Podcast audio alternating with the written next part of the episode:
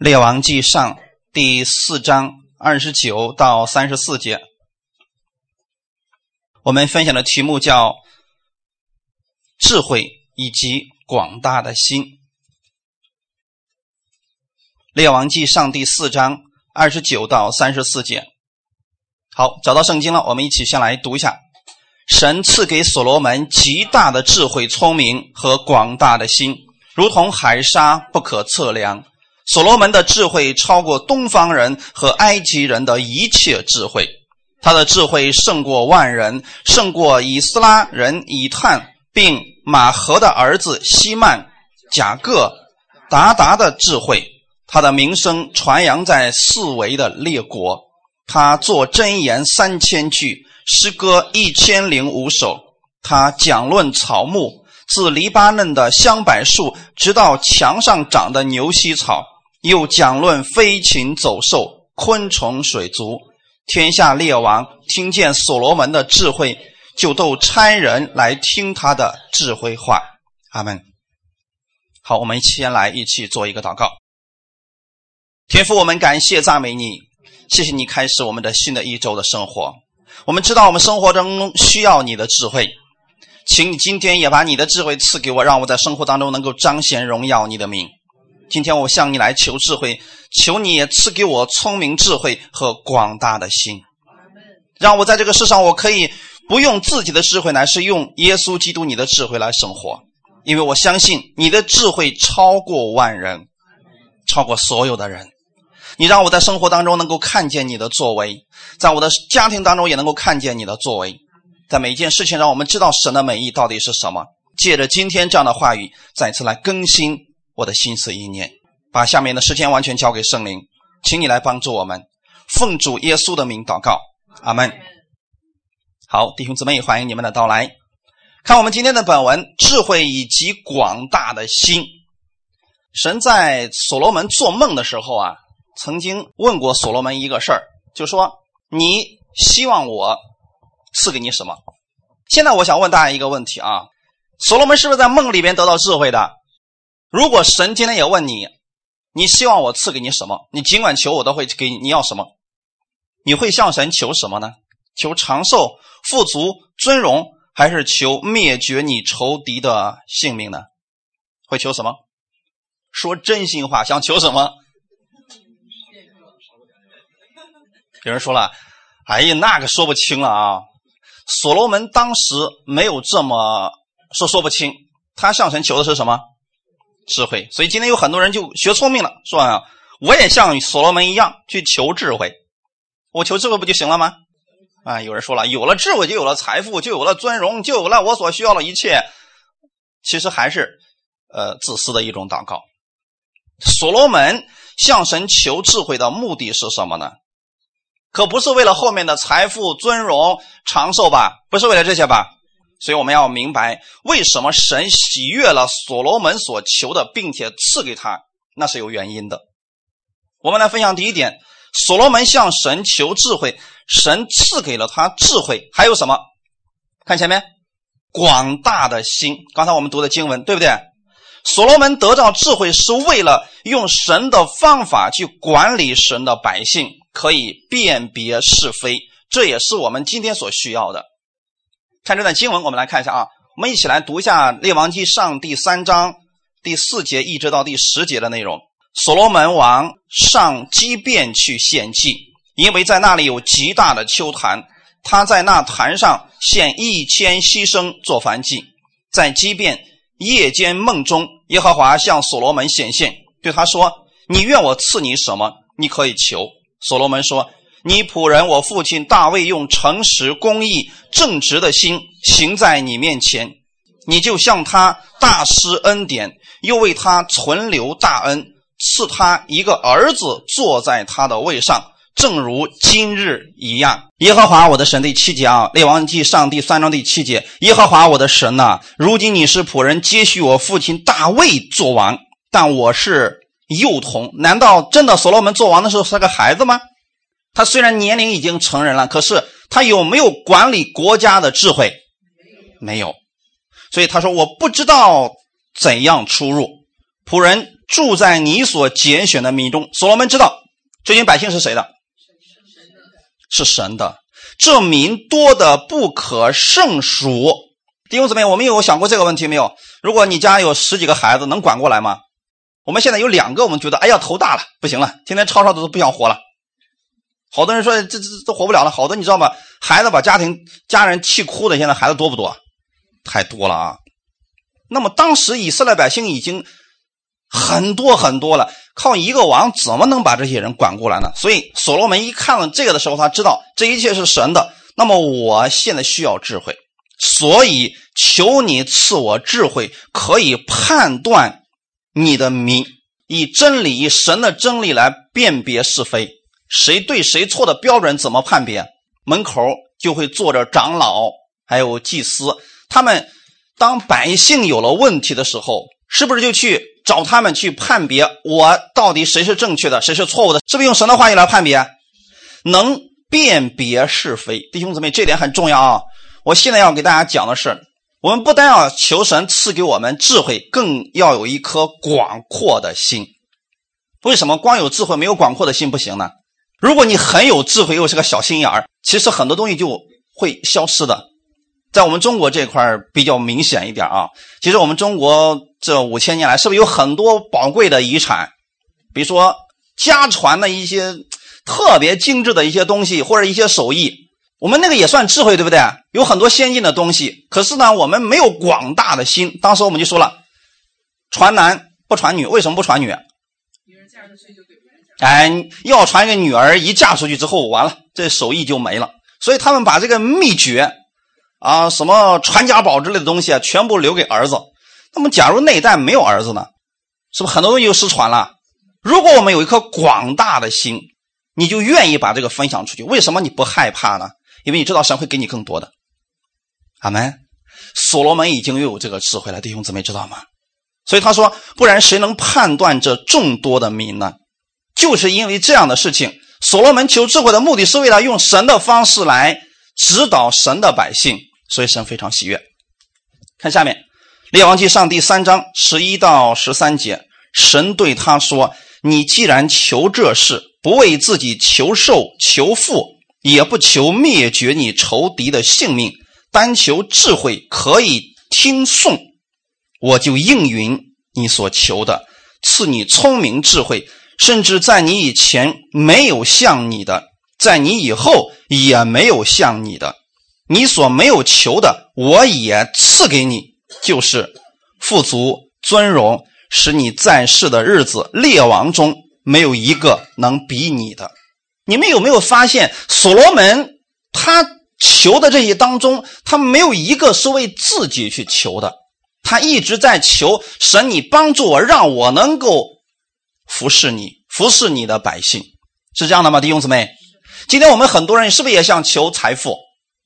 啊，刚才没没你们没有说出来，我其实心里也知道。很多人说了，现在先不说别的，呃，信耶稣能给点钱我就信，啊，能天能天上掉下钱来吗？有人说，哎呀，你老想这个干嘛？这都是世俗的，律法下只能告诉你，你求都是地上的，所以神不会给你的，你要求天上的。那么我们是活在地上还是活在天上？没错，我们虽然是天上的国民，可是我们活在地上，求财富可不可以呢？可以。可以。但是你求财富的目的是为了什么呢？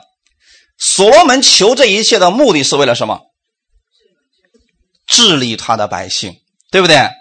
话说回来，弟兄姊妹，今天如果你们希望自己是富足的，然后你就上神来祷告啊，这个不是例子，是你甘心乐意里边的。我今天如果交给你了，你再让我这个方式，呃，套出给给神的话，不管用啊。是你真的发自内心的说，主啊，你赐给我智慧。让我挣很多的钱去帮助你的百姓，我愿意帮助他们，不求回报，神也会赐给你的。要不然你说神把那个钱放在世界上干什么？上帝一开始创造这个世界里边有多少金银财宝，多不多？你们看创世纪第一章你就知道了，那些难道都是为撒旦的儿女预备的吗？为神的儿女预备的，可以悦人的眼目，对不对？所以我们现在戴一个什么白金的戒指，我们说，哎，看看看看多少克拉的什么钻石，你觉得哎那个很好？其实神早都预备好了是给你的，可是目的是为了什么？让你透过这些事情可以看见神的荣耀。好没？所以如果说我们没有这个心，有些人说了，那难道我没有这个心，神就不能给我们吗？可以给啊。可是如果你没有这个广阔的心，会失去的，甚至说会更糟糕的。前两天我刚看了一个新闻，新闻里面讲到说，有一个人啊买那个六合彩，结果中了五百万。哎，这家伙一看自己中奖了，那个高兴的不得了啊！呃，然后呢，就当天还没兑奖之前，就把自己那个家里面存款都拿出来，把亲戚朋友都请了一遍，把自己的钱花完了。结果那天就兑奖的时候，那个人跑了，就那个乐极生悲，那个人最后，哎呀，那个那个痛苦的呀。为什么会出现这样的事情？那么你们也想过，过去报纸上也曾经出现过，有些人中了五百万之后，过了两三年之后，过得跟乞丐一样。为什么？第一，没有智慧，没有理财的智慧；第二，什么？没有广阔的心。他把这些钱都用来干什么？吃喝嫖赌玩啊，都是用干这些事情了。所以到最后，是不是把自己给害了？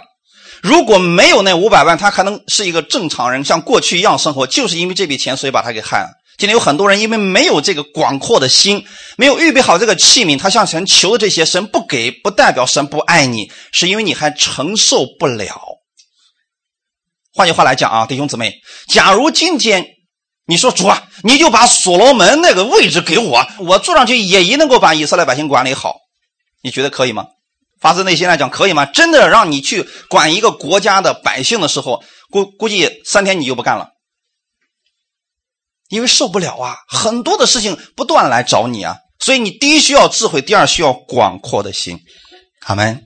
所罗门知道这一点，所以他向神说：“主啊，你赐给我智慧，让我用你的智慧去做事情，去服侍你的百姓。”神说：“好，我很喜欢你这样向我来求，因为你是在依靠我。那么我把你没有求的，我也赐给你；你所没有求的，我也赐给你，就是富足、尊荣，使你在世的日子，列王中没有一个能比你的。”弟兄姊妹，又发现了没有？在这段经文里又体现了什么呢？当你立定心智。去尊荣神的时候，去服侍神的时候，神就把你也尊荣起来。哈利路亚，这是一种智慧，弟兄姊妹。世人今天也希望有尊荣，也希望有财富，可是他们一直想的是：我如何发家之后，我呢能够做得更大，然后呢，我能享受的更多。其实这样的人，他没有广大的心。我们中国有一个商人叫马云。其实他呢，大家对他的评价很高，你知道原因是什么吗？他给我们确实带来了很多的便利，对吗？我们说，哎呀，商人都是奸商，都是想为自己。可是他确实给我们带来了很多的便利，所以很多人夸他。特别是过年的时候，大家说，哎，你看看其他的商家挣那么多钱，也没给我们发点红包。你看人家马云怎么对不对？其实原因是什么呢？他有一颗愿意为百姓造就百姓的一颗心，这个心是难能可贵的。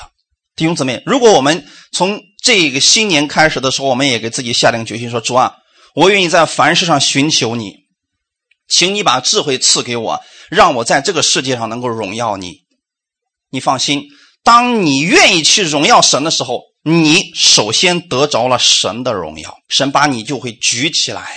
世上所有的人都在靠自己往上爬，爬，爬，爬，他忘记了下面还有人往下拉呢，对吗？可是，如果是神把你举起来的呢？没有人能把你拉下来。列王记上第三章十四节说了：“你若效法你父亲大卫，遵行我的道，谨守我的律例诫命，我必使你长寿。”你看见没有？首先，我赐给你富足。所罗门的财富多不多啊？啊，多到什么程度了？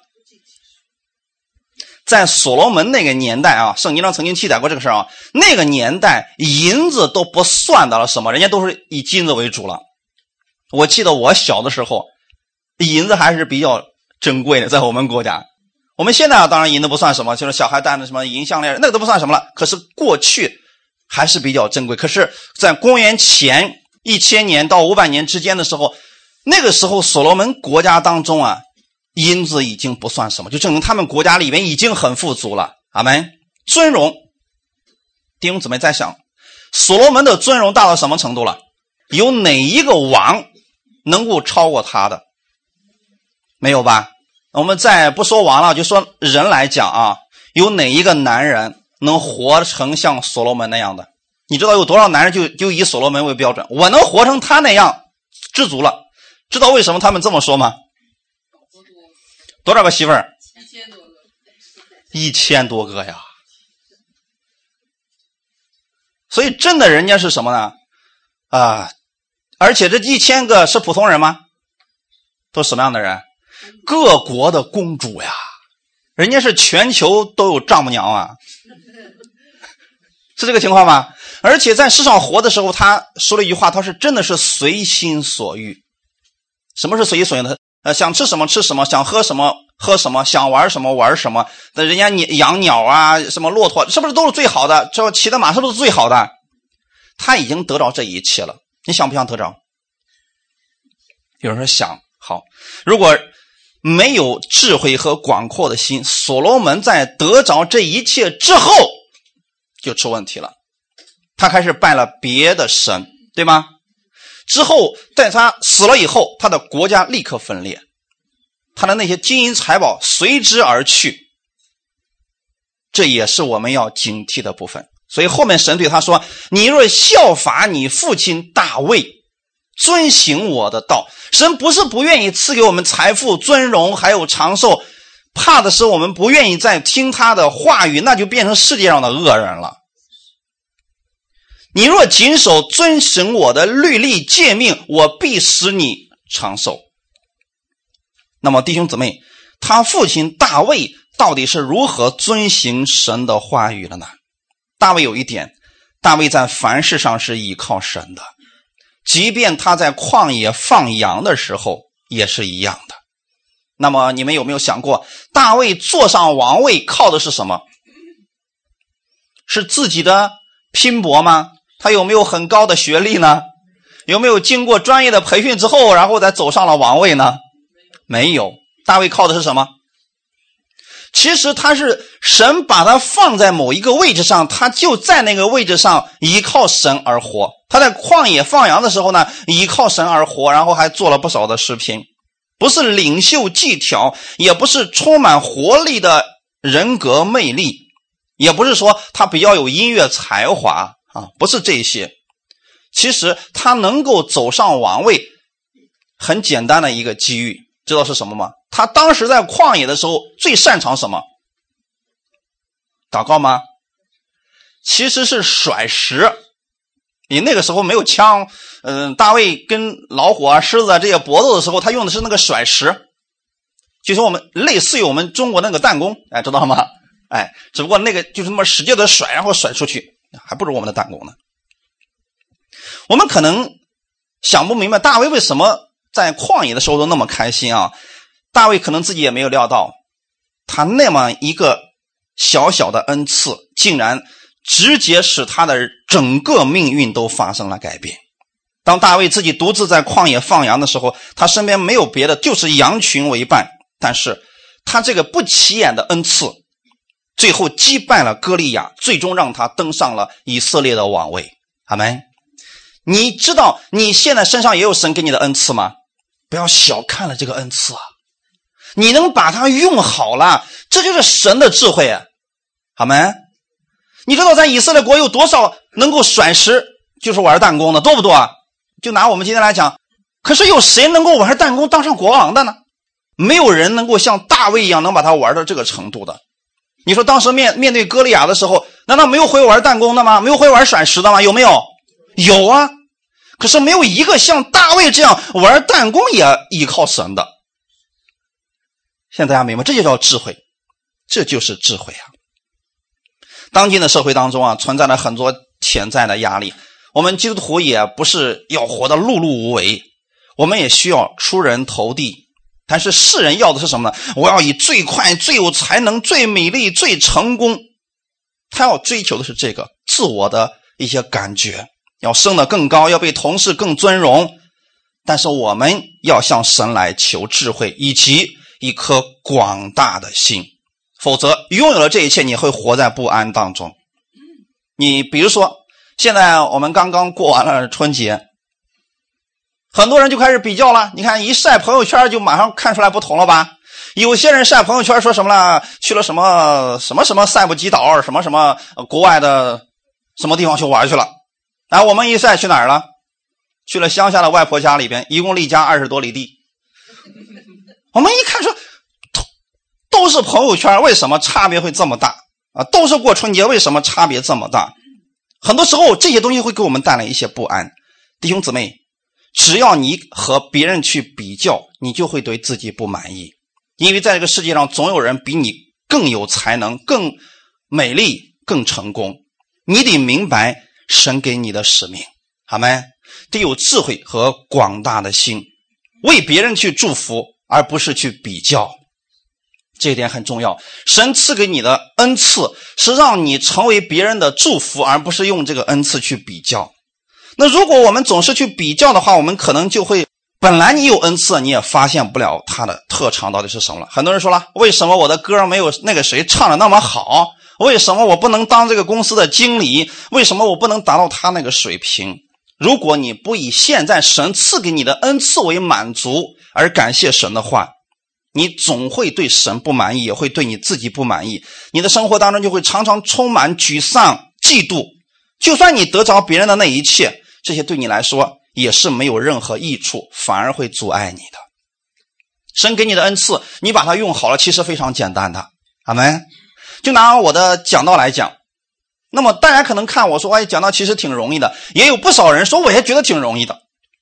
结果让他站在这儿的时候，他发现不是那么容易。原因是什么呢？我们得用好神给我们的恩赐，好没？用这个恩赐，你只有一个目的，不是为了炫耀，不是今天我站在你们面前，我每次给你们讲的，就是为了显摆一下我自己，我的圣经比你们懂得多，呃，我的知道的比你们多，那又怎么样呢？我们不是靠这个来给你们讲道的，而是把我所明白的这位神给你们分享出来，让你们也去去依靠这位神而生活。阿门。我们需要有神的智慧和广大的心，也不是说你必须足够出色了，你才去表现，才能感觉良好。重点不是你，而是你能不能活出神希望你活出的那个样子。大卫和所罗门是有所不同的。刚才我们提到说，大卫，大卫的一生都很劳苦，多年征战。虽然大卫也有一个心意，说我要为我的神建殿，神有没有答应他？没有。哎，算了吧，大卫，哎，你就回来吧，这个事儿你就别操心了。神拒绝了，但是这个荣耀落在谁身上去了？所罗门。你说所罗门何德何能？他什么都没有做，他就建殿。你说那一切是不是他父亲都给预备好了？金银财宝，包括怎么样建，他的父亲早给他预备好了。神赐给他智慧之后，他继承了他父亲的一切，轻松就完成了神的使命。可能有人说了，我没有那么好的爹呀。那么我们就分享第二点，你可以向耶稣求智慧，用智慧去服侍人。如果你说是所罗门有一个那么好的父亲，打拼了一辈子，把所有的一切都给他的儿子所罗门了，我没有啊。可是你拥有所罗门所信的那位神，你可以继承耶稣的一切。阿门。看一段经文，让你们知道，不要去羡慕所罗门了啊。路加福音十一章三十一节，我们一起来读一下。当审判的时候，南方的女王要起来定这世代的罪，因为她从地极而来，要听所罗门的智慧话。看呐，在这里有一人比所罗门更大，是谁？没错，所罗门是不是已经很有智慧了？他的智慧大到什么程度？圣经说：“哎呀，那就像海，像这个海沙一样不可测量啊！”说他这个智慧已经已经大到什么程度了呢？就包括这日月星辰呐，你看啊，他讲论草木，自黎巴嫩的香柏树，直到墙上长的牛膝草，又讲论飞禽走兽、昆虫、水族，讲这也是讲什么的？我们从这里面可以看出来，香柏树还有牛膝草，这些都是植物吧？就说明所罗门是一个植物学家。飞禽走兽、昆虫、水族是什么？动物学家。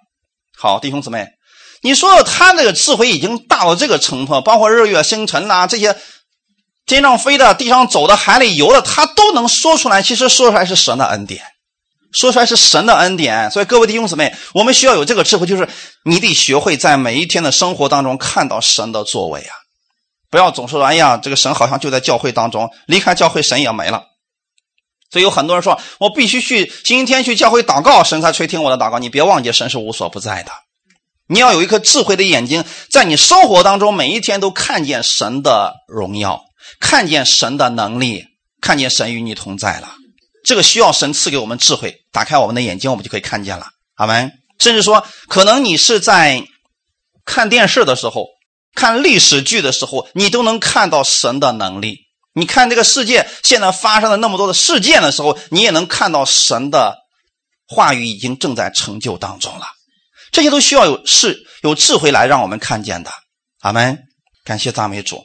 所以你需要有一颗广大的心。当你拥有智慧和广大的心的时候，头衔、尊荣这些自然就会跟随你而来了。阿门。很多人正好反过来说。主啊，你只要把这个主管的位置赐给我，我就会全力以赴。啊，主啊，你只要把这个总招待的位置给我，我就能够早一点到公司去报道。其实正好要反过来，在人面前，你得先有表现，才能够得到认同和赞赏，奖赏会随后跟来。阿门。大卫是怎么样登上宝座的？其实大卫并不是一个一点能力都没有的人。你想，他经过那次甩石把歌利亚打倒之后，之后他去帮扫罗王办事的时候，圣经里面提到一句话说：“啊，他做事精明。”阿门。难道做事精明不需要神的智慧吗？需要的。所以，我们每一天，我们需要向神来求智慧。给你们一个建议：每一天读一章真言。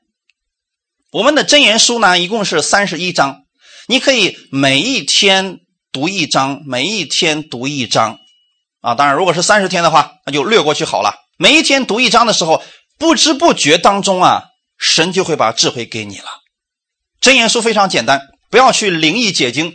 按照字面的意思去理解就行了，然后神就会把智慧给你。比如说里面提到说，你在路上见到不平的事儿，你不要去管啊。看见两个人正在争斗争竞，你不要去参与啊。如果你去参与去管人家的话，就像拧狗的耳朵一样。那这个你需要灵异解经吗？不需要。你知道拧狗的耳朵后果是什么？这不就得了吗？你没事扭人拧人狗的耳朵干啥呀？那就是这事儿你不要去管，不是没有爱心，是你不该管。这叫智慧，不叫没有爱心。阿门，明白了没有？还有比如说，圣经里面提到的，不要替人做中保。你何必让人夺去你睡卧的床呢？这意思是什么呢？不管你跟这个人关系有多好，假如他要借钱，你不要做他的中保。不管你关系有多好，这个不是有没有爱心的问题，是不要去做。这叫智慧。阿门。我们需要有这样的智慧，弟兄姊妹们。所以，我们在这个世界上，我们是彰显耶稣的荣耀的。我们需要有一些智慧。智慧不是说我们信了耶稣之后，我们啥都不要了，我们变得很傻。不，我们应该比世人更精明的。阿门。神要你做的事情就是，也许你所拥有的看起来很渺小，也不是那么伟大。你心里面只要相信这是神赐给你的恩赐，然后发挥好它，用神给你的力量去每一天去使用它，神会。高摩你那个不起眼的恩赐，让他成就大事情，不要忽略了你现在的恩赐。圣经当中有一段经文，大家都可能都很熟悉，就是五饼二鱼的故事，大家都记得吗？哎，我今天从另外一个角度给你们讲这个五饼二鱼。圣经里面提到有一个小男孩带了五个饼和两条鱼，这个很起眼吗？一个小孩子的食物而已嘛。但是这五饼二鱼喂饱了多少人？没错，五千个男人并不算大人和小孩只是因为这个五饼二鱼最后到了耶稣的手上，耶稣让他发生了倍增，喂饱了众人。好，我们现在想的是这个饼之后的故事啊！我不是给你们讲怎么样奉献，也不是要讲这个小男孩怎么样。再想想看，这个五饼二鱼是小男孩自己做的吗？谁做的？所以我们做一个猜测：是这个小男孩的父母很早起来就做好了早餐，然后为了什么？带着孩子一块儿去听耶稣讲道，听了整整一天了，可能小孩子也忘记了吃了。哎呀，听的实在是太好了。结果这个时候呢，耶稣说：“你们那儿有什么？”这个小孩子说：“哎，我这有五饼二鱼。”好，他把嗯他母亲给他做的这个午餐啊，或者是晚餐，给了耶稣。那么弟兄姊妹有没有想过，就是这这个母亲所做的这么一个小小的午餐，结果解决了。当时所有人的难题，阿门。你有没有想过，这个小男孩他也没想到，是自己的母亲给自己的这个礼物，竟然解救了大家。这个很难吗？你知道今天有多少人瞧不起家庭主妇吗？瞧不起这个全职太太吗？可是这是非常重要的一件事情，阿门。可能这个母亲也没想到说，哎呀，我我这个五饼二鱼竟然能够解决这么多的问题啊！是我能够把它给耶稣，让耶稣来使用，这算恩赐吗？做饭其实也是一种恩赐啊，弟兄姊妹。我告诉你，什么叫恩赐，什么叫不是啊？甘心乐意去做的叫恩赐，不甘心乐意做的叫权利和或者义务了。今天有多少人是义务而做啊？这是我的责任啊，这是我的义务，必须做呀。所以你会很累。但如果你把它当成恩赐的话，那是一种享受，弟兄姊妹们。所以他这个母亲可能很早起来就做了饼、烤了鱼，结果呢还带了什么其他东西？哎，做好了之后啊，他想着说：“我就是一个家庭主妇而已啊，我养育儿女嘛，我很喜乐的去服侍我的家人，他们要去听到，我得给他们预备吃的。”假如他对自己的这个身份不满意，对自己的这个恩赐也没有觉得没有价值，说：“哎呀，无所谓了，我落伍了，我只是一个家庭主妇，嗯，别人都看不起我，也没有人知道我都做了什么。”他可能每一天就在埋怨当中了。可是这个母亲不一样，她看到了，当她这个小小的恩赐被耶稣使用的时候，结果发生了奇特的事情。所以今天弟兄姊妹们，很多人试图在自己的朋友圈里边独占鳌头啊，其实这只会让你过得更痛苦。我不知道有多少人，现在我不知道你们有没有这个情况啊？很多人无聊的时候就拿着微信朋友圈在那刷，刷，刷，就看别人都发了什么。无意识的刷朋友圈，结果一看，哎，别人比自己过得好，心里面咯噔一下，哎呀！弟兄姊妹，这个其实对我们来说没有任何的益处。你得知道你的使命，就是神给你的角色到底是什么，你就可以每一天在喜乐当中生活，享受神的恩典。阿门。还是我们刚才所说的那个小小的午餐，解决了当时五千个男人的问题。所以今天我要给。在听到的所有的家庭主妇们，一个安慰：不要小看了你的那个恩赐，不要小看了你那个服饰，因为你不知道，你可能养育的将来就是一个科学家、企业家，甚至说是一个牧师。好没？我敢说一件事儿，我妈打死也没想到我能站这儿讲道，这是她想象不到的事儿。所以你们啊。各位，你们在做家里边做服饰的时候，你们不要小看你现在的服饰啊！特别是看到你的孩子的时候，你不知道他以后会成为一个什么样的人，那是在神手里边的。或许你没有直接影响这个世界，但是你的儿女可能会改变这个世界。你的任务是什么呢？帮助他们，为他们祷告，用神的智慧来养育他们。但是首先，你得有一颗广阔的心来看待你的孩子啊！是不是？我们也需要一个广阔的心。各位弟兄姊妹一样的啊，你千万不要说啊！我看你是个笨蛋，将来一无所处，你什么也做不了，你将来就是呃啃老族。你如果天天这么去宣告，这孩子能有什么出息？你的心胸如果开阔了，你里边有神的智慧，你看出来这个孩子是不一样的，神就能够改变他。你的口可以改变你家孩子的命运的，因为你用的是耶稣的智慧。阿门。我们分享第三点，用广大的心面对你现在的工作和服饰。今天有太多的人特别强调自己能够出人头地、出类拔萃。的确，我也希望今天听到的弟兄姊妹，你们可以有很好的一个出息，或者说有很大的梦想能够实现。但是我我们要理解到另外一个事情，并不是每个人都能够成为总统的。也并不是每一个人都必须去经营一家企业，或者说，并不是每一个人都必须像我一样站在这个讲台上。我们的位置不同，不代表我们的作用不大。阿门。比如说，今天我站在这给你们分享神的话语，带赞美的重要不重要？总得有人来做这个事情吧？啊，比如说招待的重要不重要？总得有人来接待吧？还有一些教会里边，我比较佩服他们的教会里边啊，职位越高的越去干那个最普通的活。有一个教会里边长老，教会里边长老啊，站在门口，谁来了，指挥大家把车停哪儿去。然后呢，教会里边最高的那个那个执事长一进站在门口，谁进来了，告诉你，哎，你请往这儿坐。职位越高，越学会去服侍别人，因为他有一颗广阔的心了。阿门。我们跟世人正好相反，世人是位置越高越觉得自己了不起了，我们不一样。我们位置越高，我们更有一颗广阔的心，因为是神赐给我们的智慧。阿门。所以我们只是站的位置不同罢了，但是我们都是在服侍神。阿门。想一想，刚才我们所读的那段经文，谁更重要？是带那个午餐的小男孩，还是那个准备午餐的母亲？哪个重要？都是重要的，好没？都是重要的，弟兄姊妹。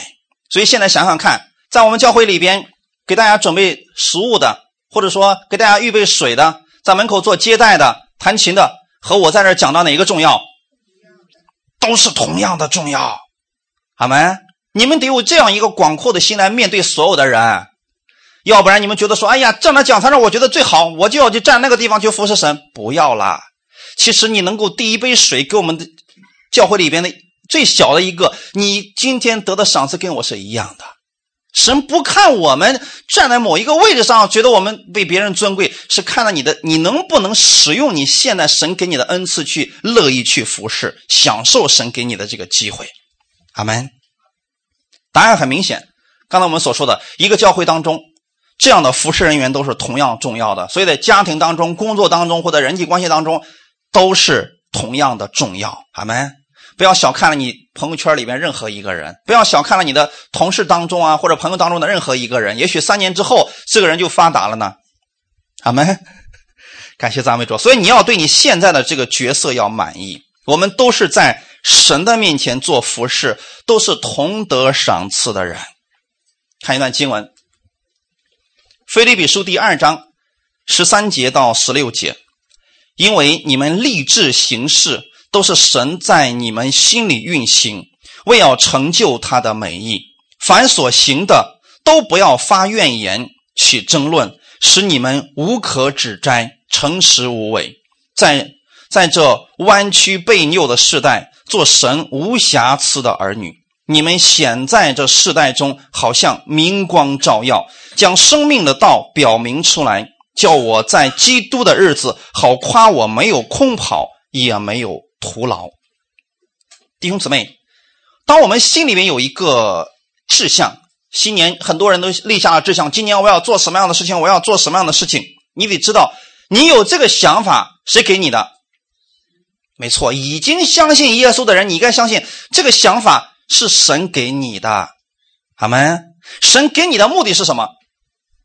你们立志行事，我们看起来好像我们在立志，都是神在你们心里运行，为要成就他的美意，阿门？你不知道你这个小小的志愿或者这个志向，有一天就能改变多少人了。就像那个母亲一样，她没有想到自己给孩子所预备的五饼二鱼，竟然能够改变了当时那么一大片的人。所以今天你也是一样的啊！新年的时候，不要小看了你现在手里所用的，也不要说：“哎呀，我这个志向到底行不行啊？”你得相信，你有这个想法，要在凡事上以后要依靠神而行。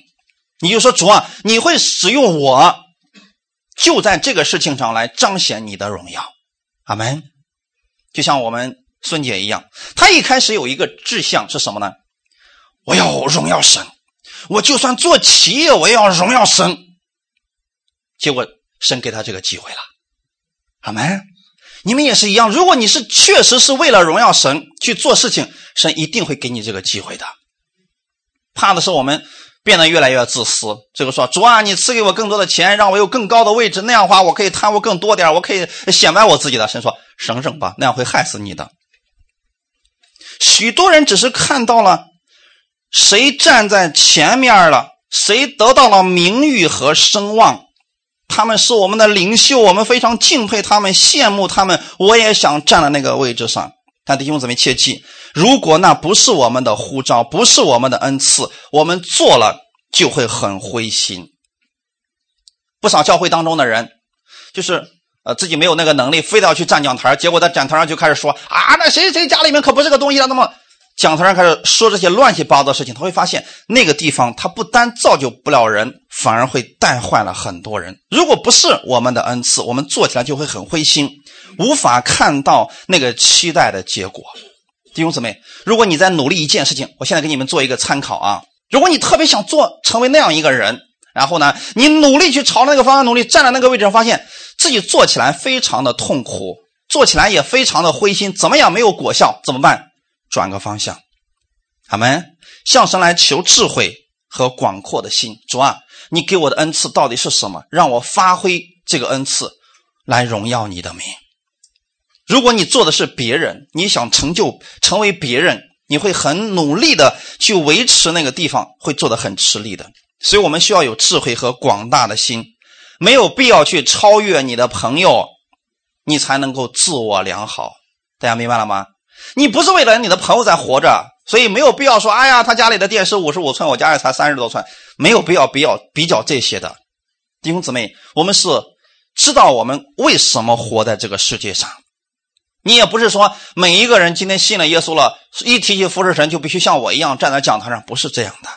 你在后面服侍也可以很开心的，阿门。啊，我没有上这个讲台的时候，我原来的服侍我也很开心的，因为至少不用操这么多的心。就像哦，我们的董子们样，那么他能够在神面前这样服侍，去用音乐来赞美神，他本身是享受在其中的。那如果我们掉个个儿，让我去拉小提琴，你觉得难不难？难太难了，那不是我的活儿。我以前的时候，我我就觉得吧，这个二胡有啥了不起的？我两根弦还不能，五根、六根弦我都能弹得了，两根弦我弄不了它。结果有个朋友说来，好，结果把他那二胡给我了，我就开始拉。你知道拉出来声音像什么吗？要不呢就是死人的那种声音，啊，要么就幺零的声音，你知道吗？最后我说，哎，这是什么破玩意儿？怎么拉出来这么难听呢？结果这东西放在人家手里边呢，哎，一拉出来就特别好听。你会发现，那不是你的那个恩赐，对不对？你们俩换个位置不行，弟兄姊妹。所以说，我们只要看到了神给我们的恩赐是什么，然后发挥到它，你就会享受在其中。阿门。不要试图成为别人，你的人生就会变得很轻松，压力就消失了。今天太多人就是为了成为别人，为了被别人看得起。你别忘记了，神已经很高看你了。你是神眼中的同人，是他眼里的宝贝，阿门。何必让再让世人去给你这样一个评价呢？如果你知道神给你这个评价，活出这个身份就可以了。所以，当你明白这个的时候，你就拥有了神的智慧了，广阔的心自然就拥有了啊。在神的眼里边，请记得，在厨房里边做服侍的，跟牧师同样的重要。在我们。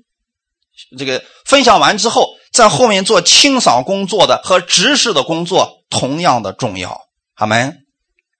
神会问以斯帖：“你是否敢使用你的恩赐，在我的百姓出现危机的时候能挺身而出呢？”神可能也会问这个小男孩的母亲：“你是否在今天的时候愿意为你家孩子预备五饼二鱼呢？或者早点起来预预备这个午餐呢？”是不是两项截然不同的使命？我们看起来说哪个更好？以斯帖更好。可是，在神的眼里边呢，一样的重要。神不会把这两个人做比较的，大家明白了吗？所以在你的心里，你要知道，你的那个恩赐可能别人瞧不上，不要紧，神能瞧得上。阿门。感谢主，神不会说以斯帖啊。你是我的荣耀啊！你做的比较多呀，你拯救的人比较多呀。神绝对不会对那位母亲说：“你看看你啊，就救了五千个男人，还让他们就使点神迹嘛，这有什么了不起的？”你只会做午餐而已，你是个家庭主妇，神不会这么看低他的。阿门。所以今天你知道这个之后，不要看低了你自己，不要说我这个世界上一无所有，我什么也不会做。神肯定给你是有恩赐的，你一定会发现有一样东西你做起来得心应手啊。阿门。要明白神的这个心意，然后乐意在其中。凡所行的都不要发怨言，起争论。使你们无可指摘，诚实无伪，在这弯曲被拗的世代，做神无瑕疵的儿女。你们显在这世代当中，好像明光照耀。意思是什么呢？神不是让我们信了耶稣之后都变成一个样，在我们信了他之后，我们在各行各业当中都能够彰显耶稣的荣耀。阿门。有做化工的。有物理方面的，有天文方面的，有教导方面的。神希望我们在各个方面都能够彰显他的荣耀，因为我们神的智慧实在是太大了。好门，你需要向神去求智慧，在你的那个行业，让神给你聪明、智慧以及广阔的心去服侍他，彰显他的荣耀。好门，将生命的道表明出来。神的道不是死的，是活的。什么是生命的道呢？你在你的那个行业当中，用神的话语把它发挥出来；我在我的这个行业当中，用神的智慧把它发挥出来，这就是最好的。但你别忘记了，有一件事一定是相同的，就是你所需要的智慧，神一定会给你。阿门。就算是三百六十行，神也是行行都精通的。阿门。叫我在基督的日子好，夸我没有空跑，也没有徒劳。向神来求智慧和广阔的心吧，各位弟兄姊妹们，这点很重要啊！如果没有广阔的心啊，就算神给你更多了，你也会变得很消沉的，最后可能会把神给你的恩赐都浪费掉的。看一段经文，我们有一个人，我们需要做一个提醒，我们不要学他了啊！这个人就是扫罗王，《撒母耳记上》十八章六到九节，我们一起来读一下：大卫打死了那非利士人。同众人回来的时候，妇女们从以色列各城里出来，欢欢喜喜，打鼓击磬，歌唱跳舞，迎接扫罗王。众妇女舞蹈唱和，说：“扫罗杀死千千，大卫杀死万万。”扫罗甚发怒，不喜悦这话。就说将万万归给大卫，千千归我，只剩下王位没有给他了。从这日起，扫罗就怒视大卫。哎，你说值得吗？各位，现在你们看值得吗？都迎接回来了，不就是一个人杀的比较多，一个人杀的比较少吗？可是呢，从今天开始，你知道扫罗得了什么病？嫉妒，红眼儿。结果给了魔鬼攻击他的机会。他本来可以把自己这个王位经营的很好，就从那天开始，圣经上紧接着在撒母耳记上第十八章第十节说：“次日，从神那里来的恶魔大大降在扫罗身上，他就在家中胡言乱语。”弟兄姊妹，知道什么时候魔鬼可以攻击你吗？当你。被一件事情一下冲昏了头脑，把自己那个膨胀的东西一下全部显现出来的时候，魔鬼终于有机会可以攻击你了。所以那天其实是扫罗整个被嫉妒的心充满了，是不是？他心想：我一定要整死大卫，不行！竟然敢抢我的风头，竟然抢我的头衔好，终于恶魔过来了，降在他的身上。圣经上说的是从神那里来的恶魔。那么神那里为什么会有恶魔呢？其实是一种，我们可以称之为邪灵，对吗？今天在神那里是没有邪灵的，但是世界上有没有邪灵？什么时候做工？他们就在于你完全以自我为中心的时候，看不到神的恩典的时候，魔鬼才有机会来做工的。扫罗王失去王位，其中一个原因就是他不明白神的恩典。当他听一间妇女说。扫罗杀死千千，大卫杀死万万的那一刻，他看大卫就不一样了，是不是里面就有有了纷争了？问题何在呢？在不在大卫身上？不在大卫的身上，他只是不能容忍别人比他更优越而已呀。所以教会当中是不是也有这样的人？有些人说：“主啊，凭什么你赐给他那么多啊？赐给他那么多财产，赐给他那么多的尊荣，为什么我没有？”如果你总是把目光定睛在这些上面，你也会一不小心会被魔鬼攻击的。所以要调整你的焦点，放在神身上。阿门。就像扫罗一样，就算你没有大卫的那个万万，你有什么千千多不多啊？哎，弟兄姊妹，你知道你是千千的水平也是很好的呀。那如果我是白白，那就更糟了吧？我还难道不活了吗？你知道你这个恩赐，发挥好你这个恩赐，用这个恩赐去服侍神，不就可以了吗？换句话来讲，如果我是扫罗王，我的水平就是千千，可是我的手下有一群大卫都是万万，你觉得我舒服还是高兴？为什么不高兴呢？因为他们能力比我强，他们就能够保证我的这一些事情都会做得很顺利，不用我亲自去做了。阿门。如果我现在我是万万，下面都是一个。那出了事还在我自己上，所以从这个角度，是不是有一颗广阔的心，也是一种智慧？如果我们做生意的老板是这样的一个心，你知道有什么后果吗？就是老板千方百计的希望员工多挣钱，甚至说你挣的比我多，我都高兴。哇，你知道实际上谁挣的更多？老板。哎，这不就对了吗？换句话在服饰当中。我希望你们每一个人都多得神的赏赐，或者说有一天你们出去之后都可以建立教会，都可以荣耀神的名，都能够像保罗一样成为一个伟大的人。你知道谁最高兴吗？其实还是我啊！神一直都很高兴，神不会因为你多做了神就更高兴，没有这个事哈。我们千万不要用世俗的想想法来想这个事情啊！神其实一直都是看好你的，你做的多了，他给你赏赐更多，但是不会说了。你做的多我就高兴，你做少我就难受。不，神一直都是那么看好你的，阿门。只是说你们越来越好的时候，我心里边更高兴。我希望你们每一个人的恩赐都比我多，我希望你们每一个人都比我更富足。这是我真实的一个想法。前两天跟一个弟兄在那聊天的时候，我也是这么想的。我说，其实我希望每一个听我道的人真正明白神的这个美意，他领受过来。他的一切都被翻转过来。也许我给你们讲到我的家庭并不富足，但是我希望你们每一个人比我更富足。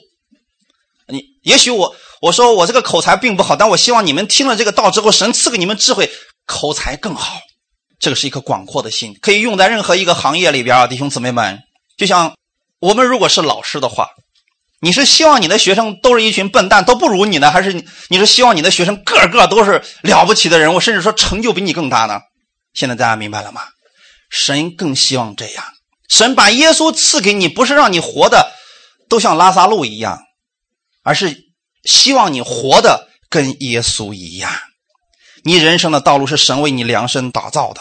所以不要被你的那个邻居啊、朋友啊、同事啊，被他们分散了你的心。你要专心去跑你的道路，阿门。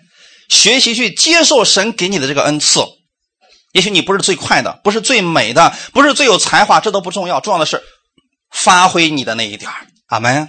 有人说这个世界当中瘦了就一定美。你看这个现在这一届的春节晚会里边那个胖胖叫什么来着？哎，对，可爱不可爱？哎，谁敢说他是丑的？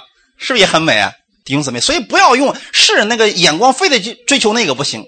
神赐给你的这个，你甘心乐意去接受它，然后把它发挥到最好。阿门。请记得，你在神的眼里面是独一无二的。阿门。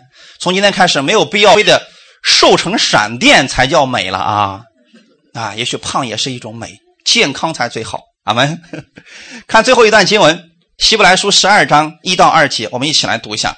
我们既有这许多的见证人，如同云彩围着我们，就当放下各样的重担，脱去容易缠累我们的罪，存心忍耐，奔那摆在我们前头的路程，仰望为我们信心创始成终的耶稣。他因那摆在前面的喜乐，就轻看羞辱，忍受了十字架的苦难，便坐在神宝座的右边。阿门。过去我们也见到过很多的见证人。圣经上说，这些见证人就像云彩一样围着我们。这些见证人给我们带来一个什么样的益处呢？我们看到他们是如何依靠神的，你也可以去依靠神。阿门。像大卫、摩西、所罗门，各式各样的人，他们在不同的行业、不同的领域当中都可以去服侍神，你也可以去的。这个时候要做的事情是什么呢？不要跟别人去比较。看神给你的恩赐是什么，放下各样的重担，然后呢，脱去这些容易缠累你的罪，到底指的是什么呢？不要把你的焦点搞错了。如果你把焦点放在人身上，哎呀，我不如他，我这方面不如他，他什么比我强呀？啊，今天谁又说了一句话让我可难受了？把这些都放下吧，这也会缠累你的。然后存心忍耐，奔那摆在我们前头的路程，意思是什么呢？耶稣给你的路程，不是让我们站下来一直看、一直灰心的，是往前继续走的。仰望为我们信心创始成终的耶稣。什么叫创始成终呢？开始和结束。耶稣就是你信心的开始和结束。阿门。所以还是那句话：过去的失败不代表现在你还是失败的；过去的成功不代表你今天可以去骄傲。要用今天神给你的恩赐去活出新的生活来。阿门。要看到神给你摆在前面的喜乐，像耶稣一样。耶稣在忍受羞辱的时候，是看到了他做工之后的果效，而你们也是一样的。当你们今天拥有神的这个智慧和广阔的心的时候，你不会在意别人对你说了一句什么难听的话，你会为他来祝福，因为你的心里面会被神的喜乐充满。你知道神会给你有赏赐，神是喜悦你的。阿门！感谢赞美主。好，我们一起来祷告。天父，我们感谢赞美你。谢谢你今天借着这样的话语再一次来更新我们。我今天也向你来求，你赐给我智慧和广阔的心，赐给我们弟兄姊妹智慧和广阔的心。我不要求所罗门的智慧，我要耶稣基督的智慧，因为我知道圣灵是与我同在，他会帮助我。请你在每一天让我的生活当中看到神的智慧，让我在我的所在的领域当中，我可以用神的智慧发挥到最好。主要我愿意。用我现在的恩赐去荣耀你的名，请你来帮助我，让我用这个恩赐去服侍更多的人。感谢赞美你，新的一周，我愿意在每一天当中享受你的同在，享受你赐给我的智慧。感谢赞美你，一切荣耀都归给你。奉主耶稣的名祷告，阿门。